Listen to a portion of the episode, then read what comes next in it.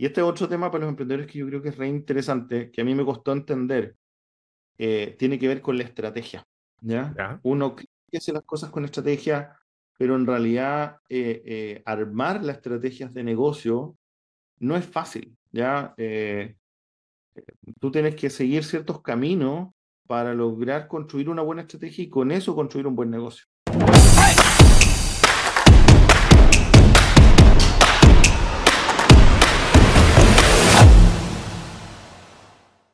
Hola, ¿qué tal? Sean todos bienvenidos a un nuevo episodio de Entrepreneur Radio 2024. En la jornada de hoy vamos a estar conversando con un chileno que está, dicen por ahí, siguiendo los pasos de Elon Musk, que va a ir a recibir el Oscar de la Innovación y la Tecnología ahora durante el mes de febrero. Eh, estamos hablando de un chileno que está liderando la conversación de inteligencia artificial no tan solo en Chile, en Latinoamérica, sino que también en el mundo. Damos la más cordial bienvenida y muchas gracias por estar acá a Edmundo Casas, fundador de Cahuel. ¿Cómo estás, Edmundo? Bien, hola Rob, mucho gusto. Gracias por, por estar acá. Oye, eh, bueno, yo te hice un poco una introducción pomposa, ¿no? Pero no deja de ser cierto. Eh, efectivamente, un tal Elon Musk se ganó ese premio que tú vas a ir a recibir ahora prontamente en febrero. Y eh, desde tu trabajo, desde tu emprendimiento, te estás volviendo un referente en inteligencia artificial. Hay muchas cosas que podemos hablar al, respecto, pero nos gustaría partir por la génesis. ¿Cómo fue que el mundo Casas, chileno, ingeniero de la Universidad Técnica Federico Santa María, llegó a este punto? ¿De dónde partió? ¿Qué fue lo que lo agatilló? Mira, es una bonita pregunta. Em, yo diría que partiría desde niño. Em, yo soy del sur de Chile, un pueblito que se llama San Pablo, está cerca de Osorno, y siempre cuento esta historia porque yo creo que fue lo que gatilló, lo que dio inicio a lo que tú preguntaste. Yo vivía con mi papá en el campo de mi abuela, esta era una casa antigua de campo, grande, qué sé yo, pasaba un río por el lado y había una rueda que en el fondo giraba con la corriente y yo siempre la miraba y preguntaba por qué estaba esa rueda ahí en el río. Entonces mi abuela me contaba que básicamente esa rueda lo que hacía era eh, permitía la generación eléctrica y con eso se encendían las ampolletas y mi abuelo daba energía a la casa con eso. Pero mi abuelo ya no estaba, había muerto y, mm, y, lo que pasaba era que las ampolletas no se encendían, entonces todas las noches tú usabas vela. Eh, eh, y era como extraño escuchar esa historia de la famosa rueda y, y por otro lado ver que no había energía eléctrica, no, las, las ampolletas no se encendían y, y tú en la noche estabas con vela. Cuando cumplí 5 o 6 años, eh, en esa época tú entrabas al colegio, eh, hoy día los niños entran mucho más temprano y nos fuimos a San Pablo, que es un pueblo chiquito. Em, entonces nos fuimos a San Pablo y eh, una de las cosas que me sorprendió es que cuando encendimos la luz, yo apreté el interruptor y se encendió una ampolleta en este pueblo, entonces para mí eso fue magia. Tú de iluminarte la noche encendiendo en el campo con un fósforo, una vela, la luz se encendía y eso era como mágico. Y eso fue como, ¿dónde está la rueda? Porque, porque en el fondo aquí tú, tú no veías que algo giraba y te generaba energía eléctrica y después tú te das cuenta que hay cables y cables que se conectan a una rueda que está en algún lado que es la que genera la energía. Mm.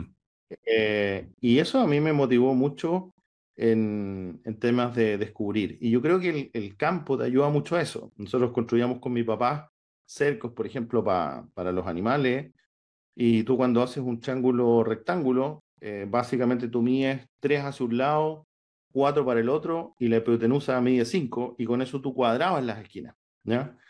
Eh, o querías nivelar el piso, por ejemplo, de un, de un terreno o, de, o del suelo de, de una construcción, y tú usabas una manguera y le echabas agua y tenías que colocar un tablón que viera los dos niveles de la manguera y eso es simplemente, básicamente, Pascal como principio en el nivel. Entonces tú te vas dando cuenta que el campo aprendes un montón de cosas re simples.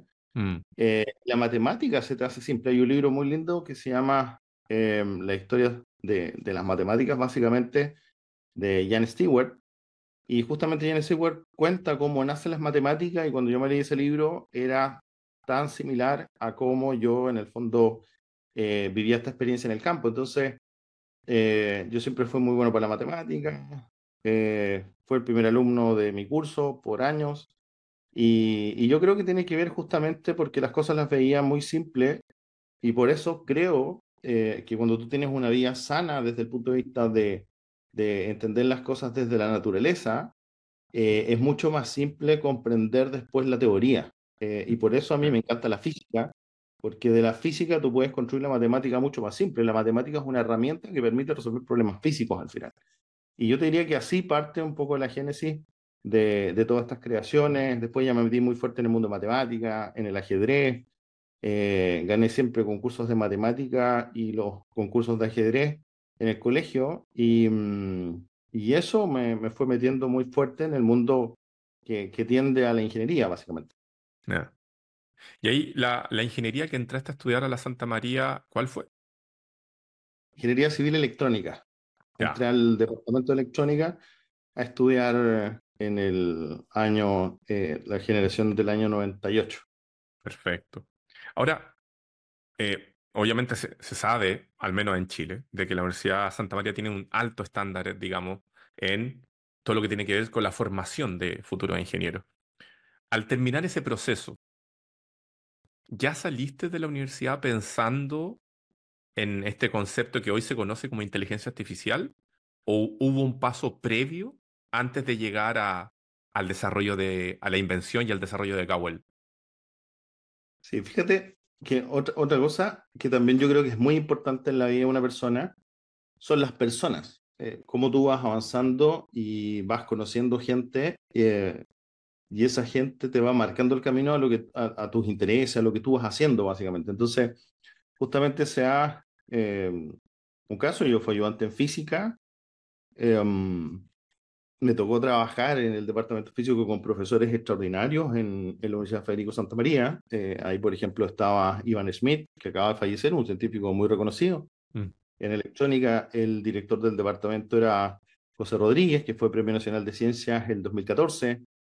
Entonces yo creo que, que cuando tú en el fondo eh, te relacionas con científicos eh, de primer nivel en una universidad como la Universidad Técnica Federico Santa María, por ejemplo, eh, tú vas forjando eh, a través del nivel de exigencia y del racional que vas aprendiendo en, en todas estas materias, el cálculo, la física, la matemática, las ecuaciones diferenciales, eh, en fin, y sobre todo después el mundo de la electrónica, las señales, y tú eres capaz de mezclar eh, todo lo que tiene que ver con ondas y matemática y entender cómo funciona el mundo, eh, la verdad es que eso es bien enrique enriquecedor. Eh, cuando yo estoy prácticamente terminando la carrera, me pongo a ser ayudante también de probabilidad y procesos estocásticos. Hay un profesor ahí en el departamento de electrónica que es Reinaldo Vallejo, eh, y empezamos, y Alejandra Begeli, eh, con, eso, con ellos yo hice mi tesis en, el, en, en, electrónica, y empezamos a trabajar en modelos de cadenas de Markov de parámetro discreto, parámetro continuo, que era parte de lo que se veía en, en los modelos de telecomunicaciones en, en, en probabilidades del departamento de electrónica. Y justamente cuando tú te vas a las redes neuronales, básicamente muchos modelos eh, de, de, de, los que se habla en inteligencia artificial, modelos de machine learning, operan básicamente eh, en base a estos modelos probabilísticos. De hecho, la base de la inteligencia artificial son estos modelos probabilísticos mm. eh, y justamente modelos markovianos que te permiten resolver esto. Y ahí yo me metí muy fuerte, te diría, a, a todo lo que tiene que ver con las redes neuronales. Y lo más simpático de esto, ahí me conocí con mi actual socio, con Cristian Romero, y con Cristian trabajamos en el desarrollo de un software para resolver modelos de cadenas de Markov de parámetro discreto y continuo eh, para resolver sistemas de telecomunicaciones. Eh, quizá aquí me estoy yendo en temas muy técnicos, pero creo que es interesante comentarlo porque la gente después lo busca y se da cuenta cómo se conectan todas estas cosas. Uh -huh. eh, y resolvíamos, no sé, el modelo de Akov, que es el modelo base que usa la 802.11 eh, en sistemas de telecomunicaciones, que, o la 802.11 es la Wi-Fi que usamos en la casa. Eh, y resulta que esa misma matemática, eh, o matemática muy similar, es la que permite resolver modelos eh, de redes neuronales después. Yeah. Entonces, justamente yo te diría, cuando entro en ese ámbito, eh, las, eh, las redes neuronales, una cadena Markov, se ve como un sistema de grafos, para decirlo en simple, son varias pelotitas conectadas con enlaces, y, y básicamente son puras probabilidades que van viajando de un nodo a otro y eso va aumentando o achicando la masa cada nodo, entonces los nodos se achican eh, y crecen y eso es básicamente una red em, que te permite básicamente ver cómo las probabilidades se mueven eh, y básicamente es cómo funcionan los sistemas de redes neuronales, que son matrices, en el fondo que se van multiplicando factores y se van ponderando, y eso es lo que permite el aprendizaje en una, en una red neuronal. Eh, perdón, pregunta de neófito. La, porque se habla harto también últimamente de las redes neuronales precisamente por la inteligencia artificial. Pero la red neuronal, como tú la mencionas, es como, sería como un, un conjunto pequeño que yo preparo de tal manera para que junto con otras redes neuronales vayan haciendo sinergia entre ellas y ahí efectivamente se, se habla de este aprendizaje? diría que es más simple que eso. ¿ah? Cuando a ti te enseñan en el colegio matrices, a ti te enseñan a multiplicar matrices, eh, los números cambian, por decirlo de una manera simple. Y en este caso lo que tú haces, por ejemplo, las redes neuronales convolucionales, eh, son matrices en las cuales tú convolucionas y convergen a un resultado, que ese resultado básicamente es el que disminuye el error para tener un aprendizaje. Y en simple, ¿cómo tú dibujas eso y por qué en el fondo tienen una red? Porque una matriz tú tienes em, un punto de salida y un punto de llegada. Entonces tú tienes, por ejemplo, arriba 0, 1, 2, 3 y abajo tienes 0, 1, 2, 3. Y tú dices el, el valor que está en 2,3 es un número que tiene la matriz en medio. Y tú dibujas los nodos, entonces tú tienes los nodos 0, 1, 2, 3, eh, conectados con la probabilidad, por ejemplo, no sé, 0,1, que es lo que está en la matriz. Y por eso es que eh, tú obtienes en el fondo redes a partir, digamos, de matrices, porque conectas nodos con la probabilidad que está entre medio y después las multiplica y se pueden visualizar. Hay unos videos míos en YouTube donde aparezco explicando y muestro la matriz y muestro el, el, básicamente la, la, cadena de Markov y ves cómo esa cadena de Markov evoluciona en el tiempo eh, una vez que empieza a ejecutar las iteraciones y a eso se le llama entrenamiento de una red neuronal, eh, si tú quieres eh, verlo de, de, manera simple. No fuimos como a la matemática profunda, pero creo que es interesante. Está interesantísimo. Los conceptos asociados a, al mundo de la inteligencia artificial. Claro, claro. Oye, entonces, ya, te, el, el, interés por la inteligencia artificial. Ya. Y ese fue el punto de entrada. Ahora, me mencionaste, perdón, estoy aquí viendo mi apunte. Conociste también a tu primer socio, Cristian Romero. Eh, ¿Una cosa llevó a la otra inmediatamente? ¿Fue como un flujo? ¿O después hubo algún hito que te dijo, vámonos por acá? Mira, lo más simpático de esto es que nosotros para ver, cuando tú ves dibujada una cadena de Markov, eh, ves pelotitas conectadas con líneas, ¿ya? Eh, y nosotros las comenzamos a hacer en tres dimensiones. Eh, entonces, prácticamente esto permitía visualizarse como si fuese una molécula. Em, y, cuando se veían tres dimensiones, a nosotros se nos ocurre cómo esto lo podíamos ver en un espacio tridimensional y creamos un holograma, que eso lo hicimos el año 2007. Eh, y para representar estas cadenas de Markov en tres dimensiones, nos metimos a método de imágenes para poder construir en tres dimensiones en el software y verla en 3D como holograma. Así nace el, holograma que nosotros creamos en Cowell en esa época y con ese holograma después nace Cowell, ¿ya? Y es simpático porque el holograma se hizo muy reconocido y nos compraron y así creamos el primer emprendimiento. Entonces este, estos hologramas se, están hoy día instalados en museos para hacer representaciones. En esa época instalamos y hicimos estas cosas en el MIM, eh, en el Museo de las Adicciones en México, incluso en Las Vegas instalamos un par de, de, hologramas para, para, que, para que las cosas se vean flotando en el aire dentro de una figura transparente. Pero esto venía de este tema de la red neural y la cadena de Markov, así nace la historia. Mira, mira, mira. Y, y, resulta que estábamos con los hologramas y, y, y, nos fuimos al mundo de los videojuegos, porque tenía que ver con el 3D, que, que habíamos aprendido para, para representar las cadenas de Markov. Nos sentimos muy fuertes, hicimos nuestro propio motor de videojuegos en esa época. En esa época no existía Unity, no existía Unreal, que son plataformas que se utilizan hoy día para hacer videojuegos o realidad virtual, reglamentado, los metaversos. ¿De qué año estamos hablando? Año 2007. 2007 al 2010. Ok. Eh, y construimos y creamos nuestro propios sistemas de realidad aumentada, eh, nuestros propios sistemas de videojuego como base y en esa época era algo demasiado, demasiado atractivo y demasiado exclusivo. Eh, eh, nosotros en esa época lo vendíamos caro y, muy poca gente lo tenía. Hoy día, por suerte y, y, por un bien de todos, se ha masificado gracias a estas plataformas que han permitido que cualquier desarrollador lo haga, porque, porque además es complejo, porque tienes vectores, tres dimensiones, no es tan trivial eh, programar en 3D. Hoy día estas herramientas como eh, Unreal y, y mm, eh, Unity 3D lo hacen muy fácil, digamos. Entonces eso nos permite que se. Nos metimos en el mundo de los videojuegos y después esto mismo lo empezamos a utilizar para construir gemelos digitales. y los gemelos digitales se conectaron con data, ¿ya? Y cuando nos volvimos a conectar con la data, justamente ahí podías trabajar de nuevo con inteligencia artificial y ahí volvimos a las redes neuronales. ¿ya? Mm. Eh, después nos presentaron algunos desafíos eh, que tenían que ver con detectar fallas y todo lo demás, y ahí llegamos a la visión artificial, que la visión artificial también se puede resolver con redes neuronales y que es la misma matemática de base que habíamos usado para todo este desarrollo que, que teníamos, y así es como evoluciona, digamos, desde el mundo eh, matemático de la ingeniería, la construcción de Cowell eh, y cómo todo está relacionado en el fondo. Wow. Oye, y espérame, ¿y el, cuándo fue el año que se formalizó, que se concretó de manera oficial Cowell? Nosotros estábamos estudiando a, inicios del 2000 eh, con Cristán.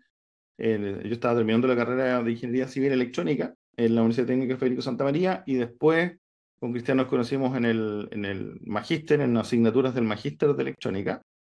Eh, y después de eso, yo me fui a trabajar un rato al mundo eléctrico, después al mundo de la electrónica en Sony, eh, y después renuncio a Sony para crear Cowell, y Cowell nace el 2007, oficialmente. O sea, el, eh. todo lo que me estabas contando de estos desarrollos de videojuegos, el motor, el gráfico, ¿todo eso ya fueron los primeros desarrollos de Cowell o eso queda fuera de Cowell? Esos fueron, yo diría que esto es básicamente entre el 2002 y el 2008 más o menos. Eh, lo que te conté. Ya. Ya. Es que para poder hacer, digamos, la línea de tiempo. La línea de tiempo, genial. Ya, perfecto. Entonces, renuncia a Sony, creas Cowell, ve, crearon, creaste Cowell, digamos, como la manera de poder enrutar todos estos desafíos que estaban saliendo. ¿Venías con una misión ya clara? Fíjate que ahí, ahí pasa un tema bien interesante. Yo trabajaba muy bien en Sony Em, y, y, trabajar en el área de B2B. En, en, esa época, te estoy hablando del año 2004, eh, entre el 2004 y el 2007. Y yo el 2007 tomo la decisión de renunciar a Sony para crear Cowell. Y, esto es muy interesante porque tú cuando estás en una compañía como Sony, eh, es fácil que la gente te reciba porque tú eres una, un ingeniero de Sony, entonces todos te reciben. Y cuando yo tomo la decisión de renunciar, me ocurre de que prácticamente yo escribía con Mundo Casa, nadie me, me respondía, entonces ya no era el, señor de Sony, sino que era cualquier persona. Y empezar a vender mis productos, porque yo tomo la decisión de, en Sony, yo básicamente ensamblaba cosas y tomaba lo que llegaba de Japón para dar soluciones. Y yo como ingeniero, decía, estudié seis años de ingeniería civil electrónica, dos años de magíster, yo tengo que aportar un poco más que, que en el fondo estar ensamblando equipo. Y tomo la decisión de renunciar a Sony para empezar a crear Cowell, creo Cowell, pero la verdad es que no nos va bien porque era muy difícil que la gente te comprara, de que tú en el fondo podías hacer tecnología desde Chile para el mundo, etc. Em, pero yo creo que ahí es re importante el nunca rendirse. ¿ya? Eh, me puse a hacer clases porque esto es bien simpático. Yo vivía ahí en Colón con Tobalaba, en un departamento rico, tenía auto rico, qué sé yo. Em, pero ¿qué ocurre? Que empecé a, a dejar todas estas cosas para poder dejar el emprendimiento. Eh, entonces me, me, fui del departamento, vendí el auto, me fui a una pensión, empecé a financiar con la línea de crédito del banco, no te compraban, etcétera. Eh, y para sustentar me puse a hacer clases en algunas universidades. Em, ahí llegué al Duoc y en Duoc desarrollamos el área de innovación y emprendimiento. Y fíjate que ellos fueron bien interesantes desde el punto de vista, oye, lo que tienen es fantástico, eh, un amigo me presentó con ellos que se llama Hernán Ramírez, un atleta increíble y habíamos sido compañeros de, en, el colegio. Y ellos me dicen, oye, Casas, hay que armar un centro para los chicos técnico, tecnológico eh, y apóyanos a desarrollar eh, lo que se viene ahora, que es innovación y emprendimiento. Y en esa época recién se estaba hablando de innovación y emprendimiento. Entonces tuvimos un, unas salas en el Duoc de Antonio Vara, donde Cowell tenía sus temas instalados, qué sé yo. Para la gente era disonante, ¿ah? era bien disonante que como que alguien esté como desarrollando su negocio y a su vez aportando en conocimientos técnicos a los, a los estudiantes. Entonces había opiniones positivas, opiniones negativas. Eh, pero yo creo que esos son los ecosistemas que en el tiempo se han demostrado que hoy día son muy positivos. Instalamos un primer holograma ahí en esa esquina, en Antonio Vares con el, el y las imágenes estaban flotando arriba y la gente las miraba, qué sé yo, en la, noche. Em, y así comenzamos con Cristian desarrollando Cowell. Y e, e, eso, fue, eso fue como en el 2008, ¿no? Cuando, cuando recién habían albores, pinceladas de, de este concepto de emprendimiento, ni siquiera hablar de startup todavía, pero recién hablando de emprendimiento en nuestro país. así es. Y yo te diría que salieron dos proyectos muy potentes ahí, eh, que, que, son como parte de mi vida, yo creo que los, los veo como un tremendo aporte. Uno fue la creación del departamento, y hasta el día de hoy existe, de innovación y emprendimiento en el Duoc, ¿ya? Em, y después, eh, en paralelo, la creación de Cowell como tal. Entonces, Cowell empieza a hacer desarrollo y, y, para avanzar quizás un poco más rápido en, en, el tiempo, empezamos a hacer videojuegos. Hicimos unos videojuegos que lanzamos en Falabella, eh, que eran los famosos Kets. Los Kets eran las mascotas de Cowell, en vez de Pet, eran Kets porque se escribían con K. Y ahí empezamos con sistemas de imágenes. Tú te paras frente a tu cámara, eh, Microsoft saca la patente del Kinect y nosotros sacamos un sistema, éramos como el Kinect más masivo, eh, pero en esa época no se, no se entendía mucho esto, entonces mandamos a fabricar 10.000 pulseras que se conectaban a tu computador, traían los videojuegos de Cowell y la cámara del computador te reconocía los movimientos del cuerpo y, era un videojuego. Lo puedes buscar ahí como wow. Eh, y de esas 10.000, y eso fue un, un, un, negocio que nos permitió aprender mucho. ¿ah? El retail es, eh, es muy duro, eh, agradecido la época porque Falabella nos dio ese espacio, oportunidad, pero, pero la verdad es que eh, cómo tú haces marketing, cómo tú te desarrollas, esa fue una experiencia muy, muy compleja y nos fue pésimo en ese negocio. ¿ya? Eh, la gente, de hecho, yo creo que en la oficina todavía quedan cajas de miles de pulseras en, en las bodegas nuestras, porque alcanzamos a poner 4.000 pulseras y las otras 6.000 quedaron, nadie, nadie, las compró porque nadie entendía el concepto de visión artificial, de reconocer el movimiento del cuerpo, etcétera, porque te estoy hablando eh, eso del año 2010. ¿ya? Em, y probablemente si hoy día ese proyecto se lanza, lo más probable es que sea un éxito. Estábamos fuera de tiempo. Probablemente. Eh, ¿Cómo se llama eso? El early to market, ¿no? Early to market, exactamente, claro. No estábamos en la famosa curva, estábamos fuera, digamos. Y, y después seguimos evolucionando. Ahí ya tienen los primeros sistemas de visión artificial, que eran reconocimiento de cuerpo, y, y tú podías jugar con, con estos videojuegos eh, con el movimiento de tu cuerpo. Eh, y ahí nos fuimos al mundo industrial. Empezamos a meternos los gemelos digitales, eh, en la captura de la data y el uso de la inteligencia artificial. Y hay un salto que es súper interesante, que es cuando nace NVIDIA. Cuando nace NVIDIA, esta mm. tarjeta tecnológica, y empieza a aparecer esa electrónica, para nosotros fue extraordinario, porque una de las grandes cosas y grandes sacrificios que teníamos que hacer era diseñar algoritmos que utilizaran eh, un computador común y corriente para procesar em, de manera muy, de manera óptima eh, para poder correr 3D en computadores. En esa época estamos hablando de Pentium 2, Pentium 3, digamos. Y eso, exactamente, no eran capaces de correr un 3D tan pesado. Eh, porque las tarjetas de video no existían, entonces tú usabas procesador, disco, y era muy ingeniosa los algoritmos y la matemática que desarrollas para eso. Eh, y cuando nace NVIDIA, eh, que son las famosas tarjetas gráficas de procesamiento gráfico de video, para nosotros fue espectacular porque eso significó que la matemática, las redes neuronales que teníamos desarrolladas, la inteligencia artificial propiamente tal, la podíamos usar. Y eso a nosotros nos permitió dar un salto brutal y eso fue el año 2012. Y desde el año 2012 en adelante empezamos a crecer muchísimo en desarrollo tecnológico. Ahí, ahí te tengo dos comentarios y una pregunta. Primer comentario, el, ese pivoteo de pasar de hacer un producto que finalmente llegaba al usuario final, un B2C al B2B, ¿eso fue pensado o se dio por algo? Esa es la pregunta. Y luego, los comentarios. Que es súper, es muy genial que menciones que efectivamente el lanzamiento de NVIDIA cambió un poco el, no sé si decir el camino, pero la, forma de hacer las cosas.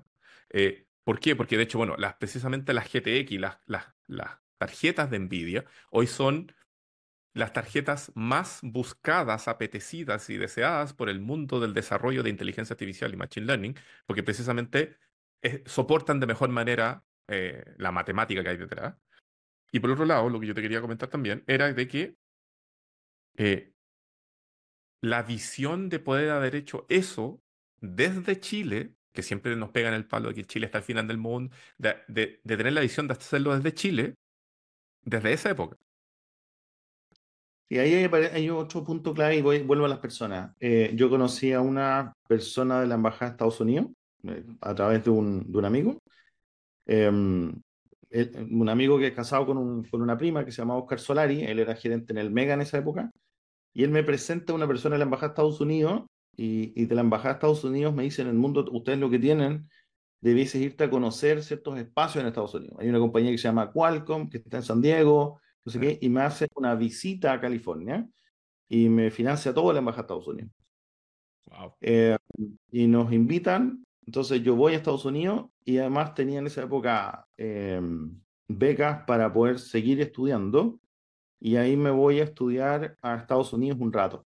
Entonces, eh, yo diría que ahí pasa un efecto bien interesante. Yo estudié en la Universidad Técnica Federico Santa María, todos los sanzanos somos reconocidos por ser un cubito de cuadrado y muy matemático, muy bueno en lo técnico, pero no necesariamente bueno en los negocios ni en las relaciones.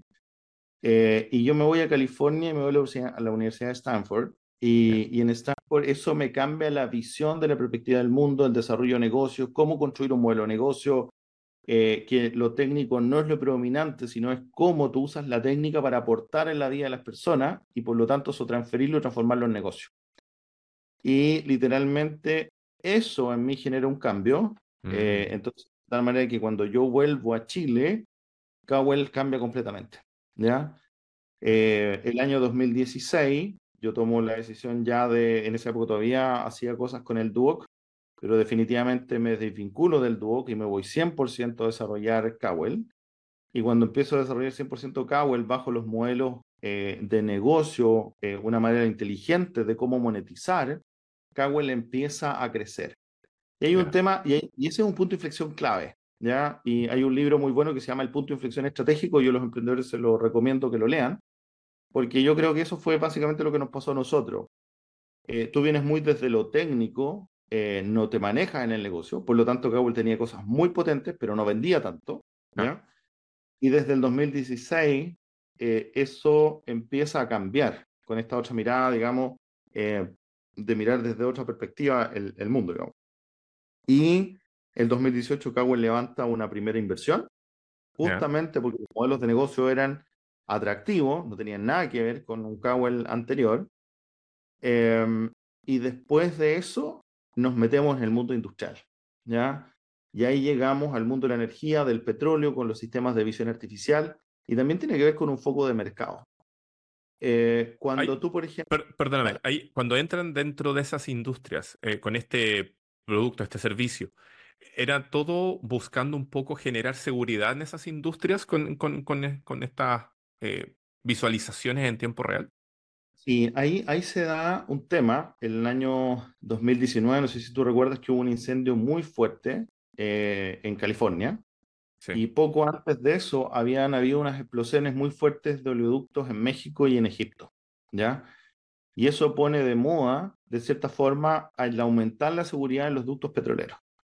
Cuando yo me pongo a estudiar, porque ya ahora me estudio los mercados y hago un análisis de mercado y con eso diseño cómo escalo el negocio, con un plan de negocio bien estructurado, em, en ese momento yo me doy cuenta que la industria de la energía, sobre todo la industria del petróleo, es la que mueve el mundo, ¿ya? Para que tú tengas una idea, eh, te lo coloco en simple. Una compañía petrolera de las grandes, por ejemplo, el año 2023 facturó 450 mil millones de dólares. En números americanos son 450 billones, ¿ya?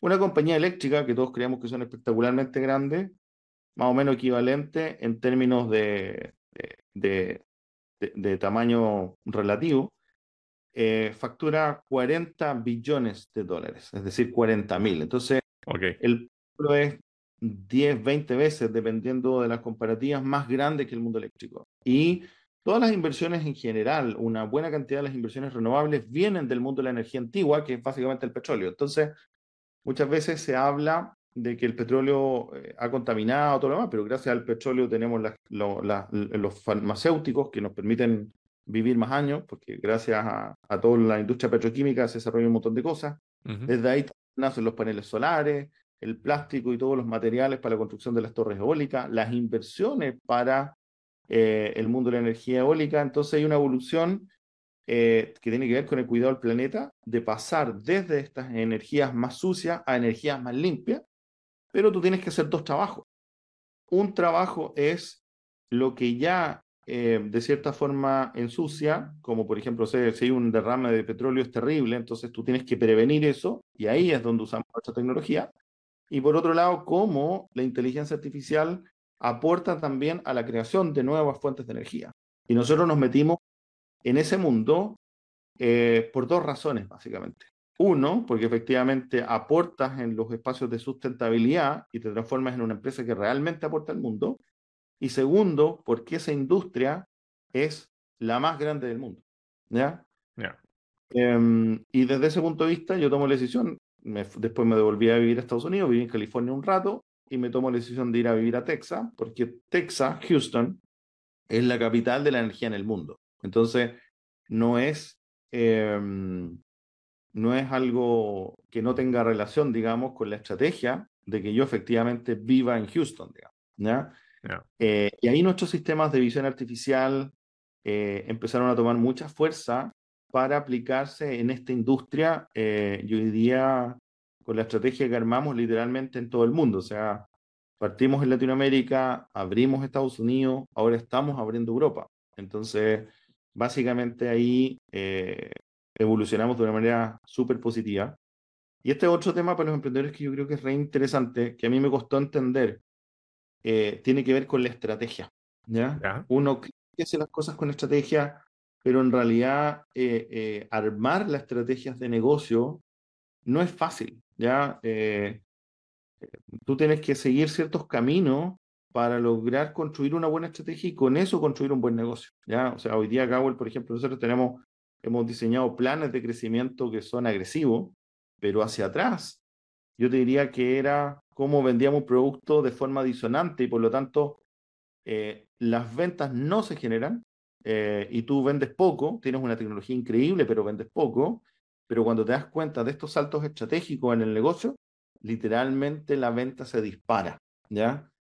Eh, y aparecen los fondos de inversión, y yo creo que eso es re importante para los emprendedores porque cuando los fondos de inversión, los inversionistas, ven que un emprendedor es capaz de conceptualizar la transferencia desde el conocimiento tecnológico al crecimiento de un negocio, esa persona vale oro. O sea, el Elon Musk que tú mencionabas hace un rato, eh, uno de los grandes valores de emprendedores como él es que han sido capaces de tomar las tecnologías, llevarlas al mundo real y después transformarle modelos de negocio. Y yo creo que ahí está el real valor de un emprendedor eh, serial que permite construir negocios grandes, básicamente. O sea, perdón, si, si lo tomo, eh, toda esta, esto, este bloque que estábamos conversando, que, que fue, digamos, desde Stanford en adelante, tal vez los puntos fundamentales, los milestones, los principales hitos fueron precisamente eso, estudiar en Stanford, que en el fondo te abrió la capacidad, digamos, de negocio. Segundo, el pivoteo, digamos, de Cowell a nivel industrial, y eso que efectivamente ha incidido en dónde está ahora la empresa. Absolutamente. O sea, yo te diría que tiene que ver con eso y yo te agregaría un tercer punto que tiene que ver con el networking. ¿ya? Ya. Eh, em, hay redes que yo después de eso, por ejemplo, hice en Chile, ya estoy a nivel directivo, pero ya está en una posición económica bastante buena y, y, y, y ya a nivel de estrategia, porque son, son espacios de negocio, de, de enseñanza de negocio exigentes, como por ejemplo es el PADE, es, el, es un programa de... Mm, eh, eh, básicamente de alta dirección empresarial, pues se llama PADE del, del S, por ejemplo, que lo dan en Chile, Ujú. eh, o redes como por ejemplo la EO en, en Europa, que básicamente es una red de empresarios emprendedores, o YPO, por ejemplo, que es una red que está en, en Estados Unidos, o en, en Latinoamérica uno podría pensar en, redes como Endeavor, ponte tú, Ya. eh, que toman eh, emprendedores de alto potencial. Entonces, ¿qué es lo que ocurre? Que cuando tú empiezas a conversar con emprendedores de alto crecimiento, eh, a conversar con un ecosistema de inversionistas, a conversar con un ecosistema de gente que piensa bien los negocios, es cuando tú ya literalmente entras en, en un espacio para hacer un salto de crecimiento muy potente, digamos. Y yo creo que ese es un factor también relevante. Aquí yo, para resumir un poco lo que tú decías, Universidad Técnica Federico Santa María pone lo técnico, la Universidad Stanford pone lo estratégico, eh, después básicamente está el tema de pivotear permanentemente para llegar al mercado, pero ya con una estrategia bastante clara o entender lo que significa hacer un negocio. Eh, y después la red que te permite en el fondo el escalamiento y el desarrollo de estos negocios. Yo diría que esos son como puntos claves en, en, en el desarrollo de esta compañía. Y no menos importante, y yo diría que lo más importante es el equipo. O sea, tú puedes, eh, nosotros hoy día hemos hecho inversiones en un par de compañías, Kion es una que es de Metaverso y otra es Dual Vision, que es una compañía de visión artificial, de unos chicos geniales de la Universidad de Chile. Eh, y nosotros no, no invertimos en el desarrollo de la tecnología, invertimos en el equipo, invertimos en los valores de esas personas. Porque si no funciona con una cosa, ellos van a crear otra y hasta que van a echar a andar eso. digamos. Entonces pivotean, no se rinden y para mí, nosotros esos son los parámetros claves de un emprendedor. Ahí entra un poco lo que se habla en el ecosistema emprendedor, ¿no? Que hay, hay algunos que apuestan precisamente por el producto o servicio y otros apuestan por quienes están detrás de eso. Absolutamente. Yo apuesto por los que están detrás de eso. El Perfecto. producto o servicio con un, con un par de personas inteligentes lo pueden construir y diseñar, pero lo que tú necesitas es las personas que son capaces de, de hacerlo. Hay, un, hay una frase bien buena de, de que en el fondo cómo, cómo tú construyes las cosas. Primero tú haces, tienes un sueño de cómo cambias el mundo, qué es lo que te motiva a hacer estas cosas. Segundo, ese sueño tú lo plasmas en un plan, eh, pero para ejecutar ese plan tú necesitas un muy buen equipo, un muy buen equipo, y eso pasa a ser clave. Y finalmente, cuando tú tienes un plan y un equipo con un sueño, el inversionista llega de inmediato. Ah. Eh, esa es la, la lógica. El mundo, y aquí te quiero preguntar algo que de, de- basado en tu aprendizaje en los nuevos negocios, digamos. Mencionaste que la gran diferencia es efectivamente hacer la transición de este pensamiento, esta idea, este proyecto o esta tecnología a transformarlo en este modelo de negocio. Eh, ¿cómo, cómo se puede aprender eso? Porque obviamente estamos hablando de un Elon Musk que empezó, o no sé si empezó, pero sus primeros negocios tuvo que ver con, eh, con PayPal. O sea, el hombre lo viene haciendo hace decenas de años. Eh, Ah, sí. ¿cómo se logra hacer ese salto? ¿Cómo se logra entender esa Matrix? Fíjate que esa es una pregunta súper, súper interesante, pero yo creo que es como dice Churchill, ¿ah? Eh, el éxito es la habilidad de ir de fracaso en fracaso sin perder el entusiasmo. Eh, porque básicamente en el fondo tú no aprendes hasta que tienes la experiencia. O sea, nosotros si no hubiésemos sacado este negocio de las pulseras y no nos hubiese ido horriblemente mal y habernos endeudado y haber prácticamente quebrado, eh, tú no hubieses entendido cómo funciona el retail, cómo funcionan los negocios, cómo funcionan las cadenas de distribución, el marketing, etc. entonces es súper importante fracasar, es súper importante tener experiencia, ¿ya? Eh, y que para mí, en términos prácticos, si tú no tienes dificultades en la vida eh, o no has tenido problemas, todos tienen problemas y la gente muchas veces, y eh, una de las cosas que pasa en, la, en estas conversaciones con los emprendedores es que contamos los éxitos, pero no contamos los fracasos. O sea, para que Cowell en el fondo haya llegado a ser la compañía que está haciendo hoy día, eh, tuvo muchos más fracasos que éxitos, digamos. Eh, entonces, estamos hablando como del camino que hay que seguir y la parte exitosa, que me parece fantástico, y ya llevamos un buen tiempo conversando. si hablamos de los fracasos, olvídate, podríamos estar un par de meses. Estaría interesante también conocer esa faceta, digamos, las caídas de Edmundo Cass. Sí, el, a ver, este, eh, estos fracasos que nosotros tuvimos nos dieron la experiencia eh, para ir entendiendo cuáles son los cambios que tú tienes que hacer. Y ahí aparece un concepto que tiene que ver con la humildad. O sea, tú primero tienes que darte cuenta que te equivocaste, digamos. Si tú eres reacio a que tú todo lo haces bien y no te equivocas y no vas a poder cambiar las cosas, eso jamás te permite inventar el rumbo para el crecimiento. Em, entonces, eh, al final, eh, una de las cosas que hemos incorporado nosotros son las famosas tareas, eh, las experiencias aprendidas. ¿ya? Hacemos un proyecto, nos equivocamos, y el cliente se enoja contigo porque te equivocaste. Entonces nosotros revisamos, oye, ¿por qué nos equivocamos? ¿En qué nos equivocamos? ¿Qué hicimos mal? ¿Y cómo aprendemos de esto al final? y eso es lo más valioso. Cuando tú logras dar ese camino, tu experiencia es tan fuerte que es la que te permite mirar y entender negocio. Cuando hoy día un emprendedor viene, por ejemplo, a conversar conmigo para proponerme ser parte de Cowell o, o que nosotros le invitamos, eh, ellos te explican ciertas cosas y tú ya te das cuenta más o menos eh, si ese proyecto de cierta manera va a funcionar o no. Eh, primero en, en, sus características propias de cómo lo va a empujar y si va a dar la vía por esta cosa. Y segundo, cómo lo está viendo en términos de negocio. Entonces tú fácilmente ya puedes dimensionar si un proyecto va a ser un, a largo plazo va a tener un, va a tener un crecimiento interesante o no. Lo mismo hacemos internamente respecto a los proyectos. Em, y eso te lo da la experiencia de todos los fallos hacia atrás. Mm. Eh, yo creo que eso es, es, importante. Entonces, el ego para mí es, un, es, una variable que te, que te frena, tienes que ser humilde para poder reconocer de tus errores y lo otro es el miedo, no tener miedo a equivocarte, porque eh, te vas a equivocar todo el rato, eh, pero si no haces nada, nunca te vas a equivocar. Entonces muchas veces la gente se pasma por miedo y no hace nada y nunca se equivoca y nunca gana experiencia. Entonces el ego y el miedo son dos factores que frenan el desarrollo del ser humano. Comprendo. Em, antes que se nos pase el tiempo. Eso. Todo este desarrollo, todas estas cosas, para, efectivamente, como dijimos en un inicio, obtener un galardón que tienes que ir a buscar ahora en febrero, que de, nuevo también lo he mencionado al principio, que también alguna vez lo tuvo Musk, este Oscar a, la innovación. Eh, ¿Cómo ocurre eso? Porque entendemos dónde está la empresa, pero, pero tú a nivel personal, recibir este premio, ¿cómo, cómo pasó? Mira, una de las cosas interesantes dentro de Cowell es que hay equipos y personas dentro que son muy proactivas, la verdad y están buscando siempre comunicar algunas cosas, están buscando en el fondo cómo ven ciertos problemas en, en, en, la sociedad y poder aportar para resolverlo, etc.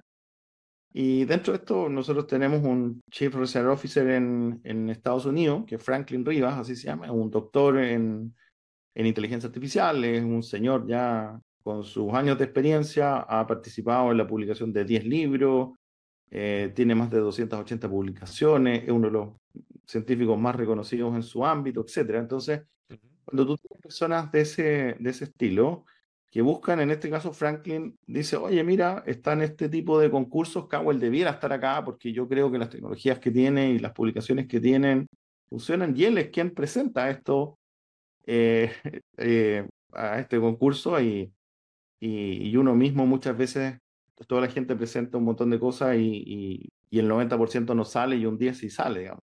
Mm. Eh, eh, y Franklin presenta este concurso básicamente como, como tema de investigación, como tema de liderazgo y como tema de productos de compañía. ¿ya? Eh, me escribe, entonces yo ingreso todos los datos, qué sé yo. habían miles de empresas. Yo, de, de, hecho, dentro de este tema es como, oye, ¿qué estamos haciendo acá? Vamos, vamos a subir esta información y vamos a perder el tiempo, en realidad a salir, bueno, echémosle, pues al final para eso estamos. y, y completamos los datos todos y de repente pasan un par de meses, porque son miles de compañías, entonces obviamente eso significa que hay que hacer una revisión, etcétera, etcétera.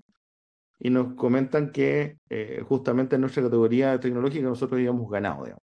Wow. Entonces, de, de, verdad fue increíble, pero, pero si tú me preguntas a mí, el mérito fue de que Franklin presentó este proyecto a este, a este espacio eh, y así ganamos. Entonces, es iniciativa de las personas, iniciativa de los equipos, estar haciendo cosas. Un Edmundo Casa es una persona y no, no le da el tiempo para todo. Y por eso repito que lo más importante en estas compañías es, son las personas, digamos, son los equipos, son los que empujan a que las cosas pasen. Mm. Oye, y de la mano de, bueno, este, este galardón, que si bien te lo van a entregar a ti, pero como tú dices, es un desarrollo del equipo, este soporte, este músculo. ¿Qué se viene precisamente con el equipo en este 2024? Eh, dijiste que se estaban expandiendo a Europa. ¿Qué más se viene? Yo te diría que se viene crecimiento, crecimiento y crecimiento. Em, las compañías normalmente establecen una estabilidad técnica o de producto. Después de eso, normalmente son muy atractivas para los inversionistas porque dan una chance de crecimiento fuerte. Y lo que se viene ahora es el crecimiento en ventas brutal. O sea, Cauro es una compañía que hace cuatro años vendía X, eh, hoy día vende 10X y probablemente ahora ese salto tiene que pegar a 100 mil X, básicamente. O sea, eh, eso se llama crecimiento exponencial. ¿ya? Em, entonces hoy día somos una compañía muy atractiva en términos de la ejecución de las ventas y el crecimiento real, digamos, em, en el que nos abocamos. Entonces hoy día básicamente las instalaciones en Latinoamérica, las instalaciones en los Estados Unidos y el, la, aperturar, digamos, los negocios con inversión europea eh, son las que gatillan el crecimiento porque encontramos un problema súper claro, tenemos una solución que según este premio es la mejor del mundo em, y los contratos, digamos, crecen de manera bien acelerada porque es una necesidad en, en esta y otras industrias, básicamente, en el escalamiento. Entonces, lo que se viene es un crecimiento muy fuerte en venta. No me cabe duda que Cabo va a ser la compañía lejos más grande de tecnología de Chile eh, y, por qué no, del mundo en, en los próximos años. Te deja a uno como entrevistador, lo deja sin palabras, eso, sobre todo por la confianza, y está increíble. Em, una cosa es efectivamente este crecimiento, eh, la expansión. Otra cosa también es los orígenes. Por eso partimos el inicio. Y el origen de todo es Chile. ¿Cuál es la relación eh, que tienes tú y, y, y Cowell también con Chile? Eh, dijiste que estaban invirtiendo en esta otra empresa. ¿Eso se va a mantener también 2024, 2025? ¿La idea es seguir buscando talentos para que efectivamente exploten y avancen? Absolutamente. Sí, la respuesta a eso claramente sí. Eh, nosotros seguimos creciendo y una manera de crecer es con talento y buenos socios. Entonces, lo que vamos a, seguir haciendo tiene relación directa con invertir en talentos, pero más que el talento, y eso quiero ser súper claro, es la disciplina. Eh, la disciplina mata talento. Cuando tú tienes una persona buena que tiene un mismo conocimiento y no necesariamente es tan talentosa, pero es buenísima, eh, esa, esas compañías tienen más chance que un talentoso desordenado, digamos. Eh, si es talentoso y disciplinado, eso es realmente positivo, digamos. Entonces, básicamente nosotros buscamos ese tipo de compañías para invertir eh, como primer punto. Y lo otro es alianzas, ¿ya? Cabo tiene una tecnología espectacular en términos de inteligencia artificial eh, y alianzas con nuevas compañías justamente lo que estamos haciendo con compañías del mundo de la energía, con compañías del mundo de la tecnología, eh, y eso también nos ha hecho, nos ha hecho crecer. Y tú te arrastras eh, mutuamente, o sea, eh, también tiene que ver con un poco las estrategias de, de, los grandes, de un Microsoft, de un Google, de un Amazon, donde ellos en el fondo fueron haciendo alianzas con startups, haciendo alianzas con otras compañías, y eso les permitió también un crecimiento y ya son monstruos tecnológicos en el, en el mundo. Entonces, está comprobado que eh, de la mano de otros actores eh, e invirtiendo en talento, tú creces muchísimo y, es, y ese es nuestro, nuestro foco. Y Chile es muy importante, primero porque es nuestro país, segundo porque Chile tiene un talento en ingeniería muy bueno, hay muy buenas universidades en Chile, eh, y por lo tanto también el, el, repetir y ayudar a repetir escenarios como el de Cowell que es una compañía chilena que, sale del mundo, independiente que hoy día su base principal está en Silicon Valley, Em, efectivamente, eh, la idea es repetir eso con un montón de otros más actores y que esto sirva como un caso de estudio en cómo se desarrolla todo, digamos. Así que estamos aquí para apoyar y ayudar a, a todos los que lo necesiten hacia el futuro y que sean buenos y responsables y disciplinados. Básicamente eso. ¿Dónde sitios web, URL, aprovechemos a hacer aquí un, un dato aviso, ¿dónde encuentran cosas de Cowell, dónde encuentran cosas de Mundo Casas? ¿Cómo se te puede eventualmente contactar digitalmente? Es simple, eh, en Cowell es, la web es www.cowell.com, sin H, mucha gente le pone una H entre medio como por, por el fonema como suena, pero es K-A-U-E-L, eh, básicamente el cowell.com.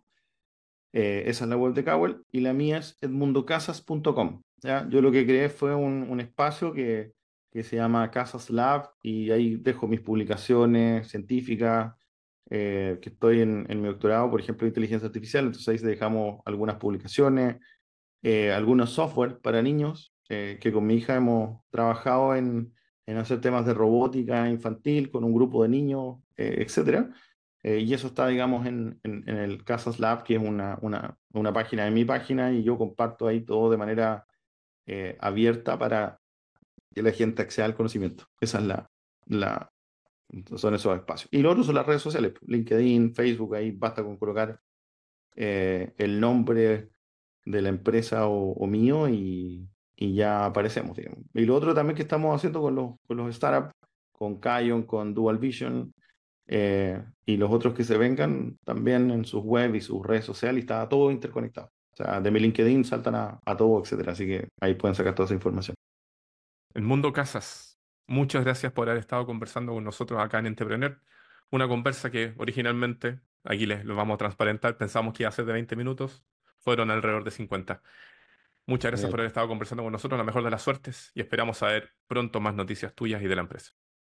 Súper, muchas gracias por el espacio, Rob. Yo también muy contento y si esto sirve para otras personas, feliz de conversar y estar a disposición. Así que gracias. Y ustedes no lo olviden, todas las semanas nuevas entrevistas de actores y figuras del ecosistema de negocios de Chile, Latinoamérica y del mundo. Esto fue Entrepreneur Radio 2024. Nos vemos.